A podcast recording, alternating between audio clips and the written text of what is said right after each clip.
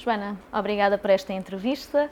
Uh, estamos aqui um bocadinho a marcar a exposição que está presente no MAT, a plugin, e este também é um regresso importante para o percurso da Joana, visto que já passaram alguns anos desde a última grande exposição em Lisboa e muitos mais desde que esteve no MAT a última vez. Como é que é voltar com uma exposição em grande? É ótimo. Em primeiro lugar, voltar a Lisboa é sempre, uh, para além de, de fazer sentido em termos de percurso, faz sentido em termos pessoais, porque é a minha cidade e é o sítio onde comecei eh, há 23 anos atrás. Ou seja, um, o artista plástico deve uh, voltar a casa de tanto em tanto tempo. Não é uma regra, nem é uma lei, mas naturalmente para se desenvolver um corpo de trabalho é preciso alguns anos, é preciso assim 4, 5 anos vá para se desenvolver obra nova.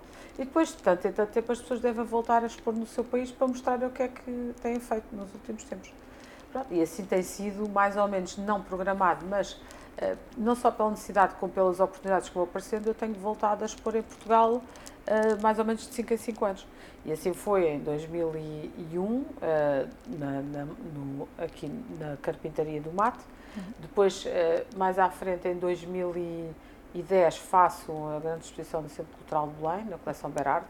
Foi a primeira grande individual. A, a primeira individual foi esta da Carpintaria, mas eram poucas peças. A grande foi no, uh, no Coleção Berardo, e depois em 13 uh, eh, faço a exposição da ajuda após Versailles, uhum. uh, e depois em 18 faço uh, o, em Serralvos a grande individual